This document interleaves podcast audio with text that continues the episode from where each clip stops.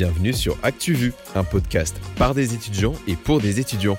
Comme vous, nous avons passé les concours pour les écoles de journalisme. Pendant un an, voire deux pour certaines, nous avons trimé, nous avons fiché, nous avons sué, mais nous avons aussi su décompresser autour de bonnes bières. Et aujourd'hui, nous avons enfin intégré une école. Parce que nous avons vécu ce que vous vivez, nous avons décidé de vous aider, en revenant sur les actualités qui ont marqué la semaine. Je m'appelle Julien et c'est moi qui vous accompagnerai tout le long de l'émission. Pas de studio aujourd'hui car, comme vous, nous sommes confinés.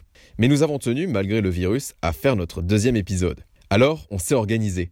À distance, chacun d'entre nous a fait sa petite chronique. Aux quatre coins de la France, vous retrouverez donc Juliette, Clément, Marion, Agathe, Simon et Capucine. Au programme cette semaine, l'analyse des résultats du premier tour des municipales. Puis nous reviendrons sur un triste anniversaire, celui de la guerre en Syrie. En société, nous parlerons du procès Prénat et nous tenterons de résumer la folle carrière de Martin Fourcade. Mais avant tout, prenez de quoi noter, c'est l'heure de la chronique à fluoter. Quelques infos qu'il faut avoir sur vos fiches. Et on fait ça tout de suite avec Juliette.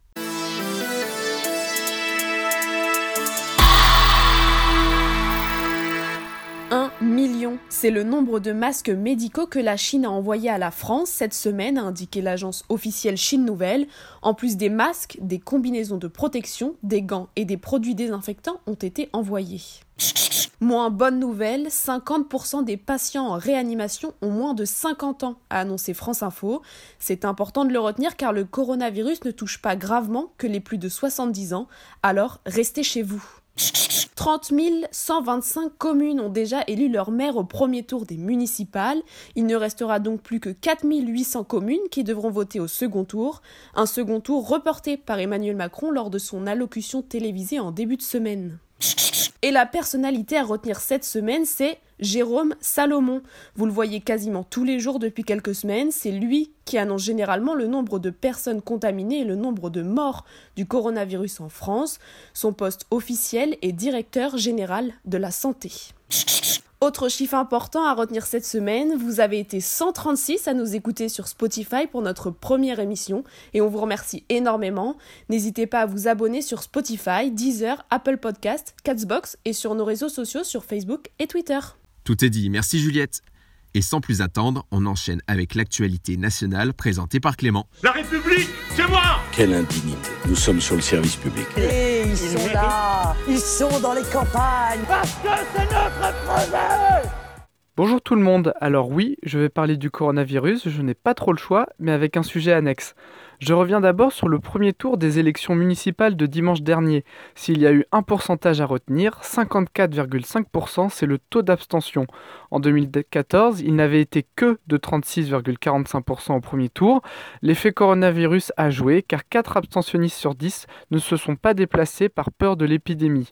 Mais Emmanuel Macron lundi soir a annoncé cet autre chiffre. Je veux aussi ce soir adresser mes félicitations républicaines aux candidats élus au premier tour. Environ 30 000 communes sur 35 000 ont après ce premier tour un conseil municipal. 30 000 maires déjà élus, malgré un fort taux d'abstention. Qu'est-ce qu'on peut retenir d'autre? Du côté du parti présidentiel, c'était sa première élection locale, c'est mitigé.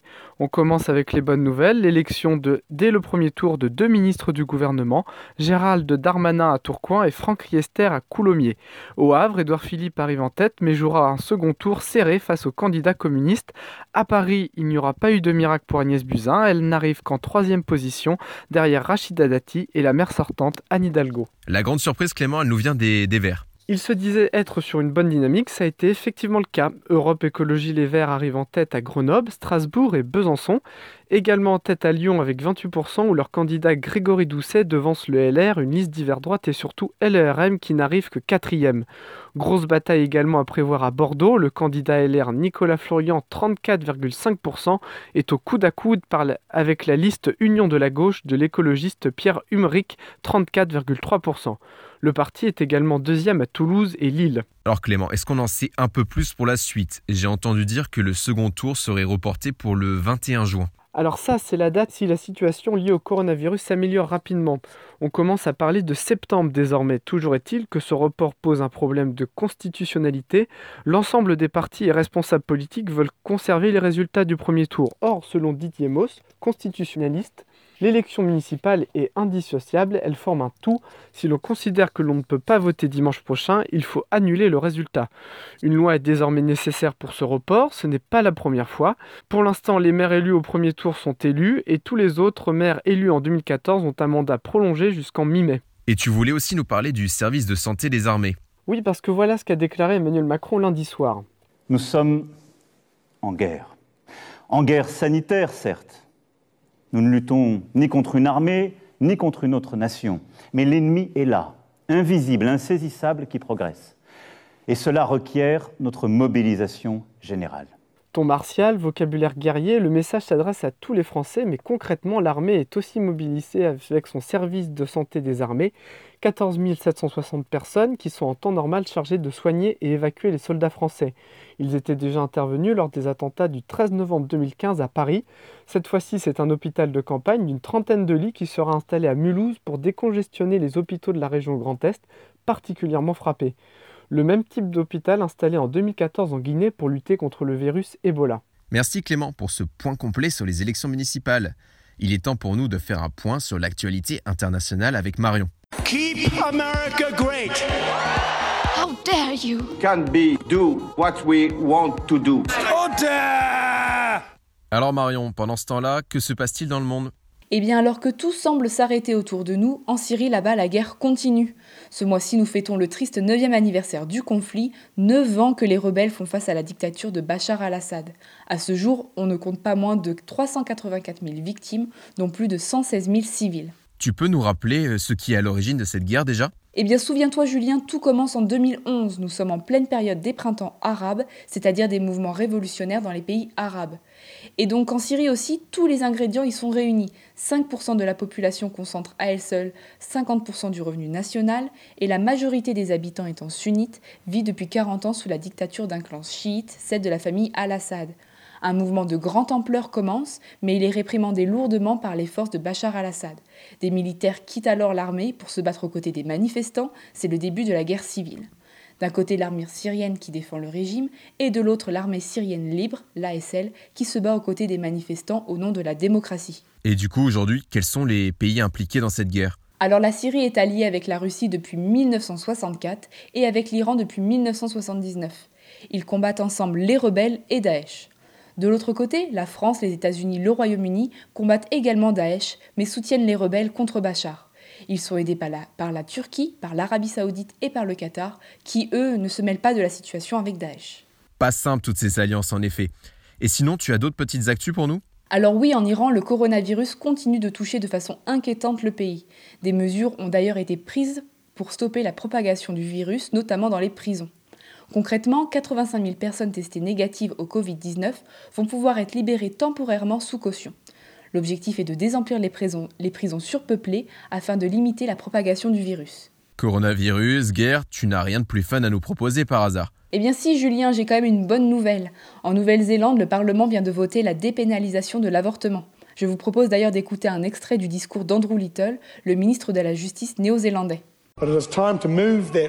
Il est temps de faire entrer ce cadre juridique dans le XXIe siècle et de refléter les valeurs modernes et la façon dont la plupart des Néo-Zélandais vivent leur vie, c'est-à-dire ce, ce qu'ils veulent et ce que les femmes veulent, c'est d'être capable de prendre cette décision, de consulter le professionnel de santé de leur choix et de ne pas avoir à franchir des obstacles inutiles et surtout ne pas avoir, dans un sens, à mentir sur leur état de santé mentale pour prendre cette décision. Uh, Donc en effet, l'avortement était jusque-là considéré comme un délit et était passible de 14 ans de prison. Il était accepté seulement en cas d'inceste, d'anomalie mentale ou fétale ou en cas de grossesse à risque. Et on termine par une bonne nouvelle donc. Merci Marion.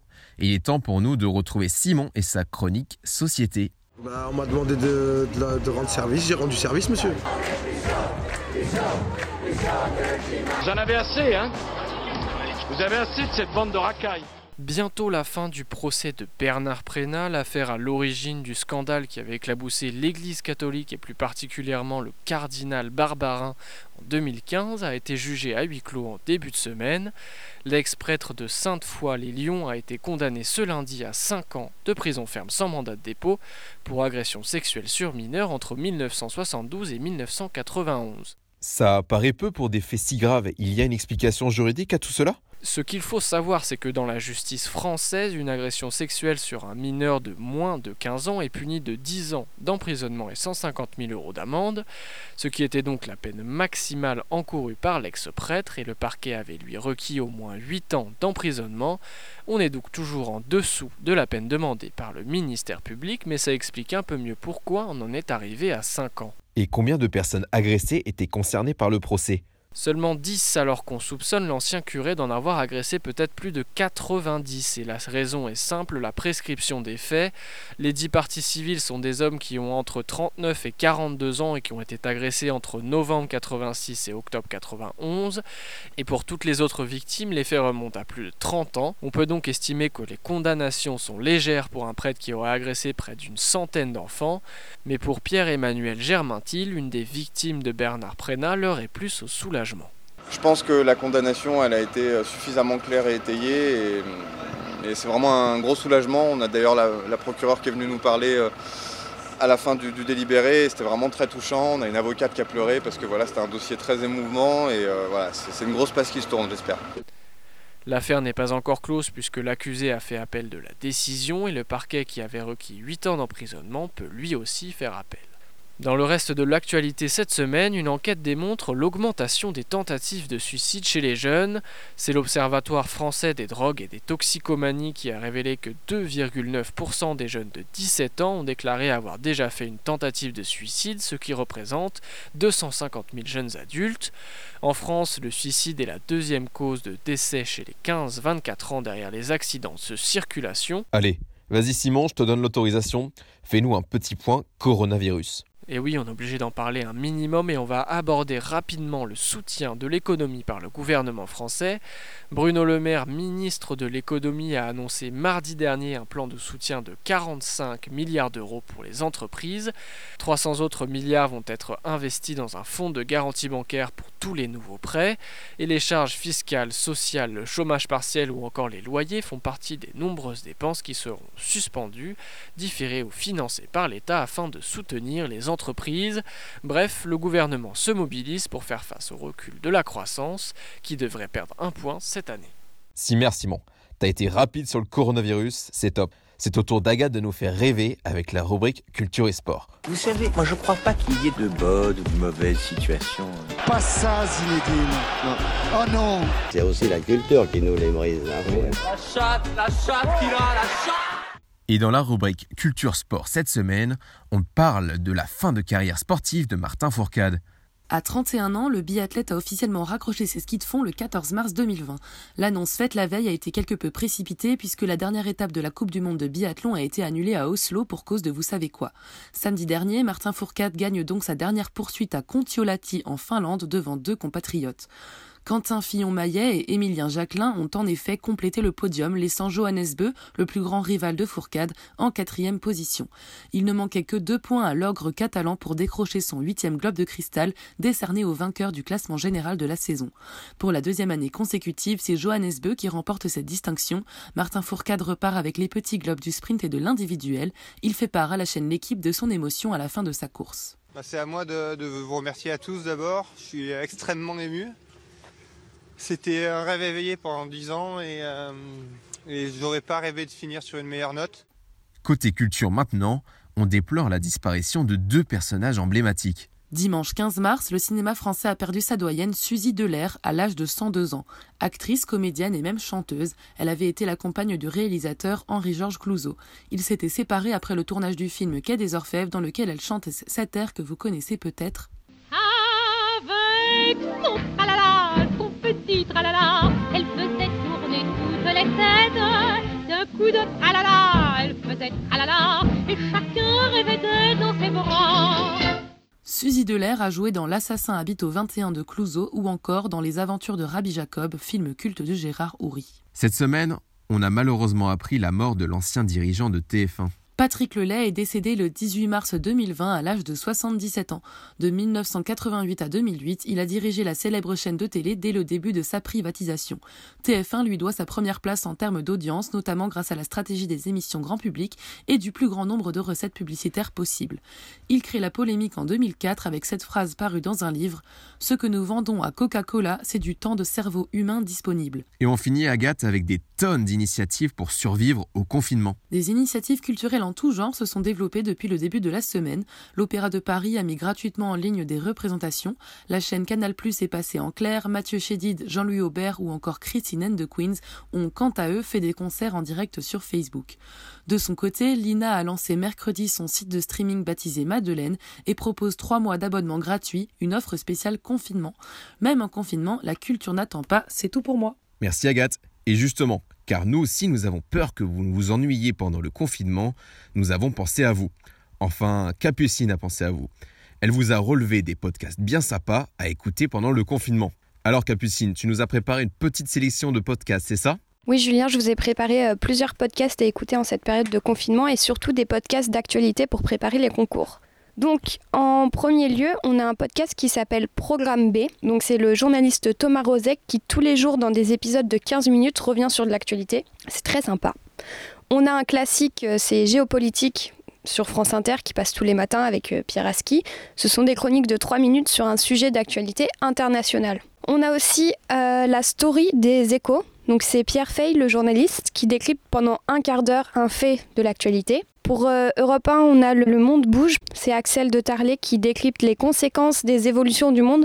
Et ça, c'est pas mal parce que ça dure que deux minutes. Enfin, on a une chaîne qui s'appelle Thinkerview, je pense que vous connaissez sans doute, ça existe aussi sur YouTube, et ce sont des interviews sans montage qui abordent surtout des thèmes de géopolitique, de finance, de terrorisme, de médias.